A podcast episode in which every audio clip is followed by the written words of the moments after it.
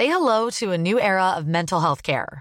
Cerebral is here to help you achieve your mental wellness goals with professional therapy and medication management support. 100% online. You'll experience the all new Cerebral Way, an innovative approach to mental wellness designed around you.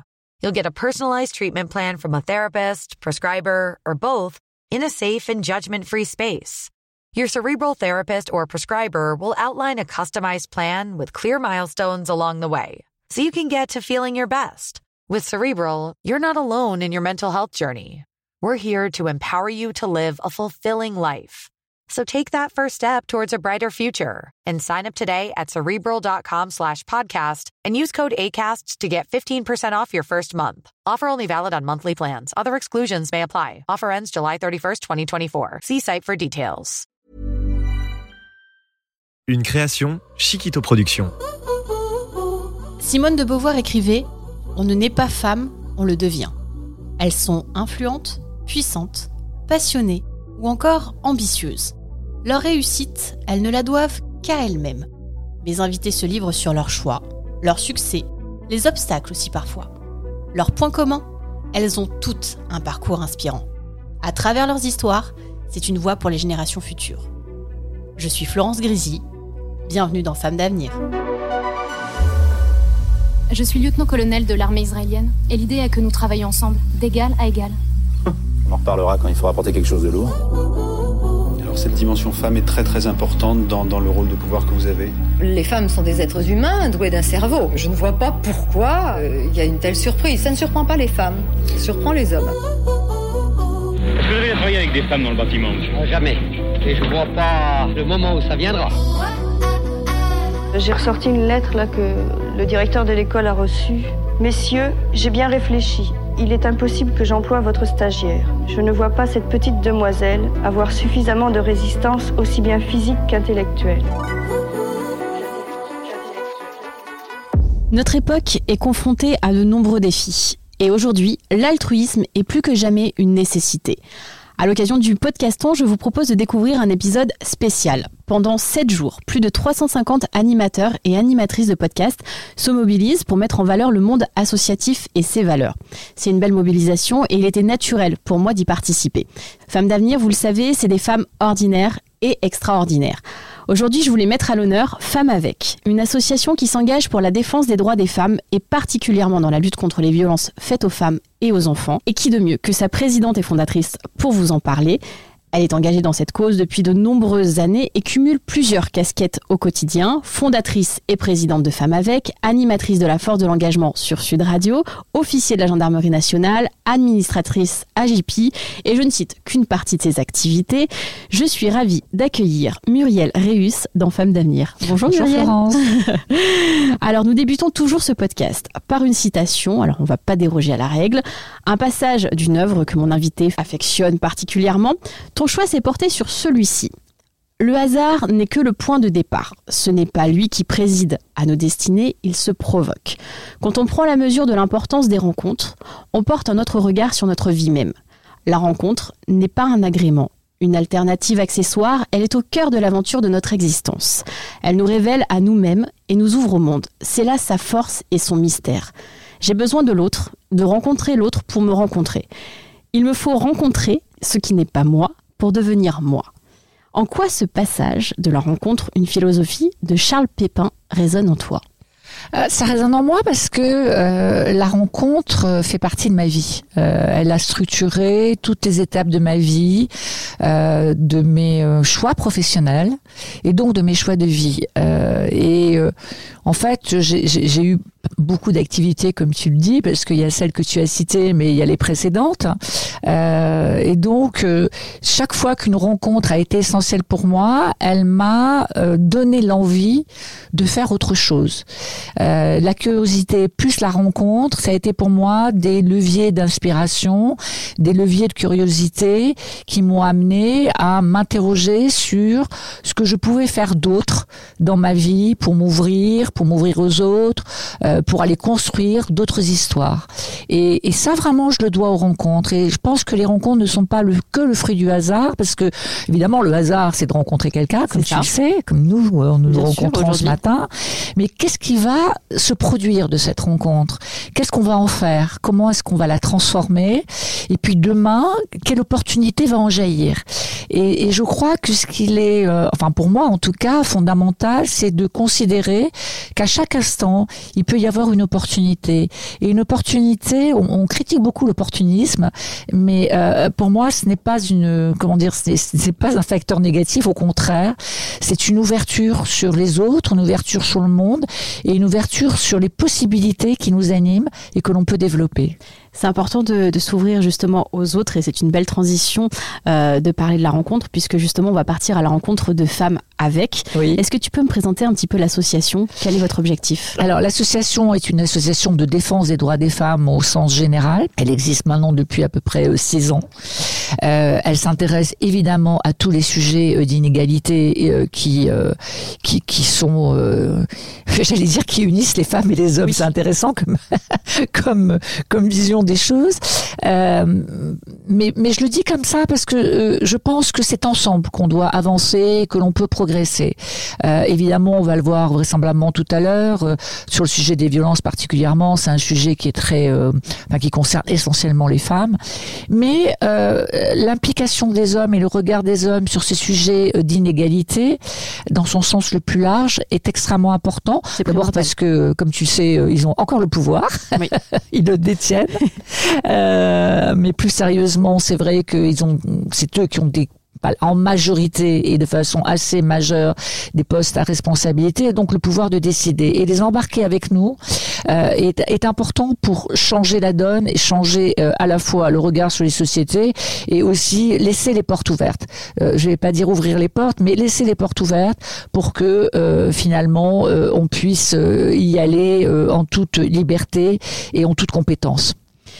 Et alors, quelles sont les actions dans votre Alors, les actions de Femmes avec sont, sont nombreuses. Elles sont bien sûr de l'ordre du plaidoyer, parce que euh, le plaidoyer le, est très important pour changer les comportements, pour modifier les perceptions, pour euh, ouvrir le champ des possibles à l'ensemble de nos concitoyens euh, et des personnes concernées. Euh, donc, on organise des tables rondes. Moi, je participe, comme aujourd'hui, comme ce matin avec toi, euh, à une prise de parole pour, pour ouvrir sur ces sujets-là.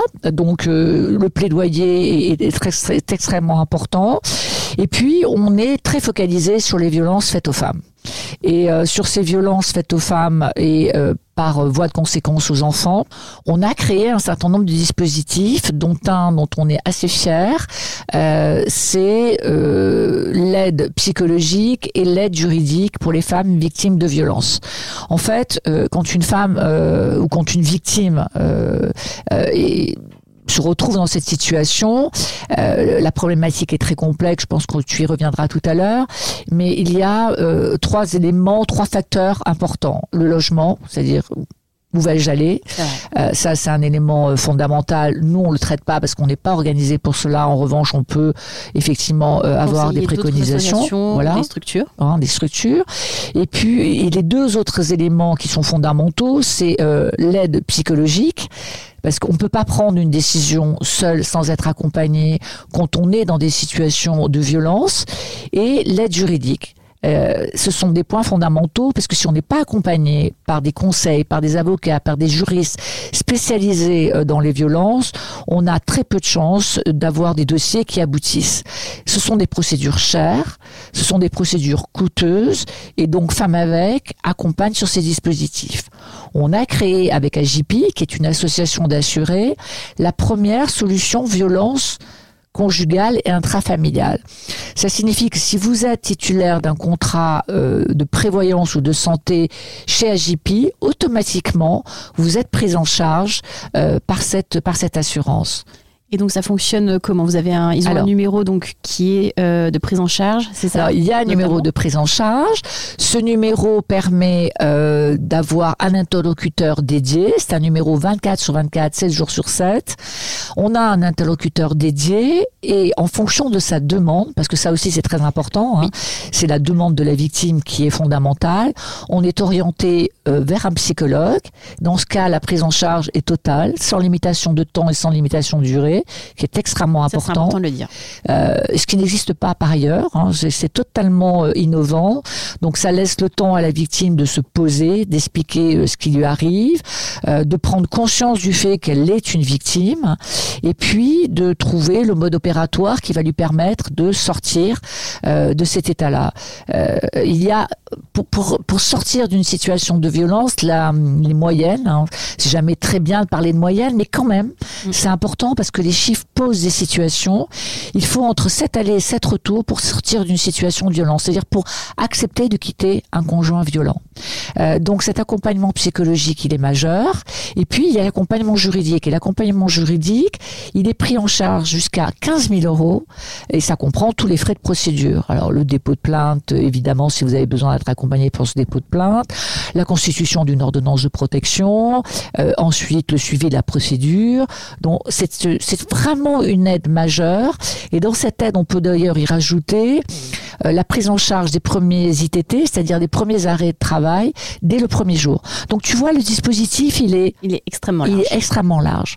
Et si on n'a pas euh, un contrat euh, CAP, c'est-à-dire un contrat prévoyance ou un contrat santé chez AGP, eh bien, on peut quand même venir voir Femme avec, ou en tout cas se mettre en relation avec nous, parce que grâce à l'aide d'AGP et d'autres partenaires, nous offrons la même possibilité, c'est-à-dire un accompagnement juridique et un accompagnement psychologique, un peu différent, moins de séances de psychothérapie parce que les séances sont chères, et un accompagnement juridique à hauteur de 1500, 2000 euros par dossier, ce qui est déjà une aide considérable. Déjà considérable, surtout dans, dans ce genre de dossier. On le sait, hein, bah, les chiffres sont considérables, on vient de le dire. Plus de 230 000 femmes sont victimes de violences tous les ans. Depuis le début de l'année 2023, il y a eu 28 féminicides, euh, plus de 100 féminicides l'année dernière, il me semble. Les associations féministes plaident pour un meilleur traitement judiciaire des violences conjugales, assorties de moyens euh, supplémentaires. Aujourd'hui encore, 80% des victimes ne portent pas plainte. Ça, il faut vraiment le dire, c'est un vrai sujet. Pourquoi les victimes ne s'expriment pas alors que maintenant, quand même, il y a beaucoup de moyens? Alors, je vais te répondre là-dessus, mais je voudrais avoir une attention particulière pour le dernier euh, féminicide qui a eu lieu il y a quelques jours, au début de la semaine. C'est une enseignante chercheur euh, qui a été euh, tuée à coups de couteau par son mari, euh, qui est d'ailleurs placé en, garde à vue. Et voilà, c'est une affaire affreuse, horrible, comme tous les féminicides. L'enterrement a lieu ce matin. Ça, ça, démontre encore une fois que les féminicides, c'est dans tous les milieux. Oui, parce que les gens peuvent penser justement voilà, aux fameux stéréotypes, mais effectivement, ça touche toutes les catégories. Ça touche toutes les catégories euh, socioprofessionnelles, tous les âges, et donc c'est vraiment un fléau. Alors, pourquoi les femmes ne portent pas plainte? Alors, c'est multifactoriel. D'abord, euh, la première étape, c'est considérer qu'on est une victime. Déjà, c'est une étape extrêmement importante parce que euh, les agresseurs sont très forts pour installer un climat euh, d'emprise qui fait que euh, la prise de conscience du fait qu'on est une victime demande du temps. Ensuite, une fois qu'on s'est avoué que on est une victime et qu'il faut agir, il y a tous les freins qui se mettent en place. Et les freins, c'est la peur principalement, la peur du regard de l'autre, euh, la peur du changement de regard euh, de votre famille, euh, de tes amis, de ton conjoint, de ton mari, de tes enfants. Donc il y a ces éléments-là qui sont extrêmement importants déjà. ensuite, il y a tout ce qui touche à l'économie. Comment vais-je partir? Où vais-je aller? Est-ce que j'ai les moyens de le faire? Tu vois. Et donc, euh, euh, il faut avoir euh, le pouvoir économique de partir. Et là aussi, les agresseurs sont comment dire, euh, très organisé. Euh, parfois, le compte euh, bancaire est au nom du mari. Parfois, c'est un conjoint. parfois, on n'a plus les papiers d'identité des enfants. Ils sont cachés. Ils sont mis sous clé. Ils sont pris par par l'agresseur qui ne souhaite pas que les femmes partent. donc, il y a tout un tas de facteurs qui font que partir et, et, reconnaître qu'on est une victime est, est extrêmement euh, difficile. Puis après, il faut aller dans un commissariat ou dans une gendarmerie, porter plainte, et euh, ça, c'est un acte difficile à faire. euh, difficile à accomplir, même si des progrès ont été faits. Ça veut dire aller s'exposer au regard de l'autre. Ça veut dire raconter son histoire, parfois être amené à la raconter plusieurs fois. Ça, dans et c'est lourd, quoi. C'est lourd. Franchement, c'est lourd. Et pourquoi la, justice ne parvient pas encore à toutes les protéger? Alors, j'ai vu qu'il y a une loi hein, du 28 février qui est passée qui crée une aide universelle d'urgence pour les victimes de violences conjugales, euh, notamment euh, sous euh, forme de dons ou de prêts sans intérêt. Oui. Alors, c'est un premier pas, mais c'est encore, effectivement, le, le chemin est, est long encore. Le chemin est long, le chemin est très très long. Alors, on a fait des progrès. On a formé aujourd'hui, par exemple, tu as dit tout à l'heure que j'étais officier de gendarmerie. Donc en gendarmerie, tous les tous les gendarmes sont, sont formés aujourd'hui. Dans les forces de l'ordre, tous les nouveaux entrants sont formés euh, à la prise de parole, à l'écoute. Euh, il y a encore des progrès à faire, hein, parce que évidemment, euh, il y a toujours, il peut toujours y avoir un dérapage. Donc il y a encore beaucoup de progrès à faire. La formation, elle doit être incessante. Euh, moi, je crois que la formation des magistrats, dans sa globalité, doit se mettre en place. C'est pas encore le cas. Il y a des magistrats formés, mais ils ne le sont pas tous. Donc, il y a des prises de décision euh, qui se, qui ne sont pas conformes à ce qu'elles devraient être. C'est-à-dire que les victimes ne sont pas protégées systématiquement par les, les décisions de justice. On a vu notamment dernièrement des enfants qui se retrouvaient à l'ASE parce que, euh, sous prétexte d'aliénation parentale, les juges aux enfants, les magistrats prenaient des décisions de, de, de, de séparation euh, des enfants euh, pour les protéger. Mais comment peut-on séparer un enfant de sa mère qui euh, elle-même est déjà victime de violence? Ça, c'est un vrai sujet. hein. Pour moi, c'est une triple peine. Euh, donc ça, c'est un sujet extrêmement important qui est assez nouveau. Euh, en tout cas sur lequel on, on- s'exprime de façon assez nouvelle aujourd'hui. Donc voilà, il y a tout un tas de dispositifs qui existent bien sûr, mais il y a aussi des dysfonctionnements et les violences, c'est pas une violence comme les autres. Hein, c'est pas, il s'agit pas euh, d'un vol de sac à main, il s'agit pas d'un cambriolage, il s'agit pas euh, même d'une agression. Les violences, c'est difficile, ça atteint euh, ton intimité, ta personnalité, ta structure propre. C'est ça, puis c'est dans ton foyer, donc du coup, c'est dans un lieu Oui. où, pour le coup, tu es normalement en sécurité. Oui, parce que le foyer, comme tu le dis si bien, c'est le premier lieu de protection. C'est le lieu où on devrait se sentir en sécurité. Et malheureusement, ce n'est pas le cas. 200 000 cas déclarés, 200 000, 220 000, 250 000 cas déclarés. Donc, ce chiffre-là, on peut le multiplier, évidemment. hein. Il y a un chiffre noir des violences qui est au-delà de celui-là, évidemment. Donc, euh, tu vois, c'est cet endroit où tu dois te sentir en sécurité, eh bien, fondamentalement, il peut se passer quelque chose. Et ce qu'il faut dire aussi, c'est que dans 90% des cas, on connaît son agresseur, que ce soit de violence physique, que ce soit de violence psychologique ou que ce soit de violence sexuelle. Oui. On connaît son agresseur. Ça peut être ton frère, ça peut être ton père, ça peut être ton oncle, ça peut être ton mari, ça peut être ton conjoint. Donc ça aussi, c'est important. Ça veut dire que c'est dans un cadre où normalement les choses ne devraient pas se passer et elles se passent. Tu en as parlé tout à l'heure justement de ces fameux sept allers-retours qu'une victime euh, du coup a besoin euh, pour quitter un conjoint violent et seulement 40% euh, d'entre elles demandent de l'aide. Être une victime, euh, c'est difficile à accepter, avec une certaine notion de culpabilité, je suppose. Est-ce que c'est quelque chose que vous rencontrez souvent au sein de l'association? Et est-ce que ça passe pas déjà par la déconstruction des, des préjugés aussi? Parce que quand même encore les gens justement ont tendance à se dire non, on, on ne parle pas parce que effectivement, euh, voilà, c'est se met dans une certaine situation euh, de vulnérabil- Vulnérabilité. dans une certaine situation de vulnérabilité. Merci. Oui, eh ben, la honte est là. Tu vois, la honte, c'est un, c'est un sentiment très difficile. Euh, la plupart des, enfin, globalement, euh, les femmes souvent se sentent victimes, se sentent coupables. Elles, elles peuvent dire euh, euh, finalement, euh, je, je le connais, je n'aurais pas dû faire euh, dire cette, cette phrase, j'aurais dû pas ranger cet objet euh, ici parce qu'il déteste que cet objet soit rangé là. Je devrais moins voir ma famille parce que quand je vois ma famille, ça le ça le dérange. Oui, il me dit que cette amie n'est pas bien pour moi, n'est pas bonne pour moi, mais peut-être a-t-il raison. Tu vois, c'est-à-dire qu'il y a un cycle de la violence qui s'installe. Hein, le cycle de la violence, c'est quelque chose de, de, très pernicieux qui conduit à l'emprise. Euh, ça commence toujours par des périodes de tension, euh, cette période qui est où l'agresseur veut prendre l'emprise sur la personne. Elle va commencer à, à, dire des phrases comme celles que je viens d'évoquer, tu vois. Elle va isoler la victime de son entourage. Euh, elle va la décrédibiliser, euh, lui faire perdre confiance, euh, lui faire perdre ses repères. donc quand tu es seul, que tout d'un coup tu n'as pas, tu ne vois plus tes amis parce que tu toi, ce que, tu vas chercher quand les choses vont se mettre en place de cette façon, c'est à calmer la situation. Tu vas faire tout ce que tu peux pour dire, pour que la situation ne s'envenime pas. Tu vois mais ça ne sert à rien, parce qu'à un moment donné, la tension doit devenir telle que l'agression va arriver. Et quand l'agression arrive, elle est totalement surprenante. Quand le premier coup, quand la première gifle euh, se met en place, là, il y a, il y a une sidération totale. Mais comme il y a eu au préalable cette phase où on t'a décrédibilisé, où on t'a fait perdre confiance, où on t'a fait comprendre que c'était toi qui étais nul, euh, finalement, ou que tu ne valais rien, finalement, ce qui t'arrive, cette gifle, c'est presque quelque chose de attendais, presque de naturel, tu vois.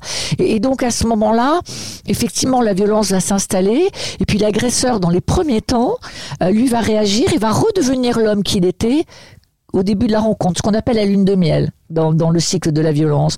Il va t'offrir des fleurs, il va s'excuser, il va essayer de, de, de, se faire pardonner. À ce moment-là, tu vas y croire à nouveau. Parce qu'évidemment, dans un couple, on espère que les choses vont s'apaiser. Et on va se remettre à croire à cette histoire merveilleuse.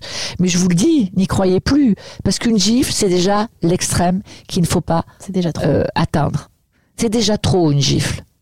Et donc à partir de ce moment-là, vous allez voir si vous êtes dans ce cycle-là, euh, le cycle de la violence va se répéter. Et, le cycle de la violence se répète dans, dans des cycles de plus en plus courts et avec des périodes de plus en plus intenses. Donc c'est là où il faut malheureusement ou heureusement prendre conscience que la situation n'est pas, euh, elle est inacceptable et qu'elle dysfonctionne. Tu as produit un, très beau documentaire justement avec euh, qui s'appelle En finir avec ces mots, euh, qui montre le lien, hein, ce fameux lien très fort entre la victime et son conjoint, avec une très belle scénographie où on voit là un couple danser.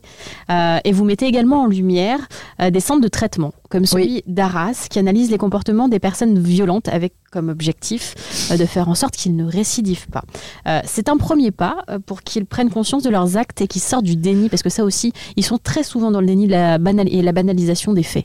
Oui, alors effectivement, il y a, il y a ces centres de, de rééducation, on pourrait les appeler comme ça, de réadaptation, de prise de conscience des actes. C'est très important parce que euh, la récidive, euh, quand, quand, les, quand les auteurs de violences sont traités, euh, la récidive baisse. Elle baisse de 25 à 30% selon les centres et selon les personnes. C'est beaucoup. Oui. Hein, c'est beaucoup. Donc cette prise de conscience de l'acte violent, est très important parce que souvent on se rend compte que les auteurs euh, ne se rendent même pas compte de, la violence extrême et de leurs propos et de leurs actes. Donc les mettre face à cette réalité est important. Là, il y a un film qui va sortir dans les jours qui viennent sur la justice euh, euh restaurative. En fait, c'est le fait de mettre sa victime en face de son agresseur. Euh, et en mettant la victime en face de son agresseur, son agresseur en face de la victime, ça permet de reconstruire euh, peut-être euh, sa confiance en soi. Et le prérequis de cette forme de justice, c'est que l'agresseur reconnaisse qu'il a commis un, un, crime et un délit. Donc c'est extrêmement important de mettre les agresseurs face à leur réalité et face aux conséquences de leurs actes. On parle aussi des jeunes, puisque les jeunes sont sur les mmh. réseaux sociaux, leur éducation à la sexualité passe par ces canaux-là. Mmh. Euh, c'est certainement pas la meilleure façon, hein, d'ailleurs, de les éduquer. Euh, comment, dès le plus jeune âge, peuvent-ils être sensibilisés à ces sujets, notamment à l'égalité? Alors, les jeunes, c'est fondamental. Hein, c'est fondamental. Euh, il y a des séquences dans l'éducation qui, qui, sont organisées à la vie sexuelle, à la vie sentimentale. Le problème, c'est qu'ils sont pas diffusés euh, partout. Il y a des freins hein, euh, de certaines familles qui, qui rejettent cette éducation-là, considérant que ce n'est pas le rôle de l'école de, de, de, le faire. Moi, je pense que c'est une erreur euh, fondamentale. Hein. Évidemment qu'il faut éduquer les jeunes et les plus jeunes et les très très jeunes aux notions d'égalité, aux notions de respect et aux notions de consentement. Oui. Fondamental. Le consentement, c'est fondamental.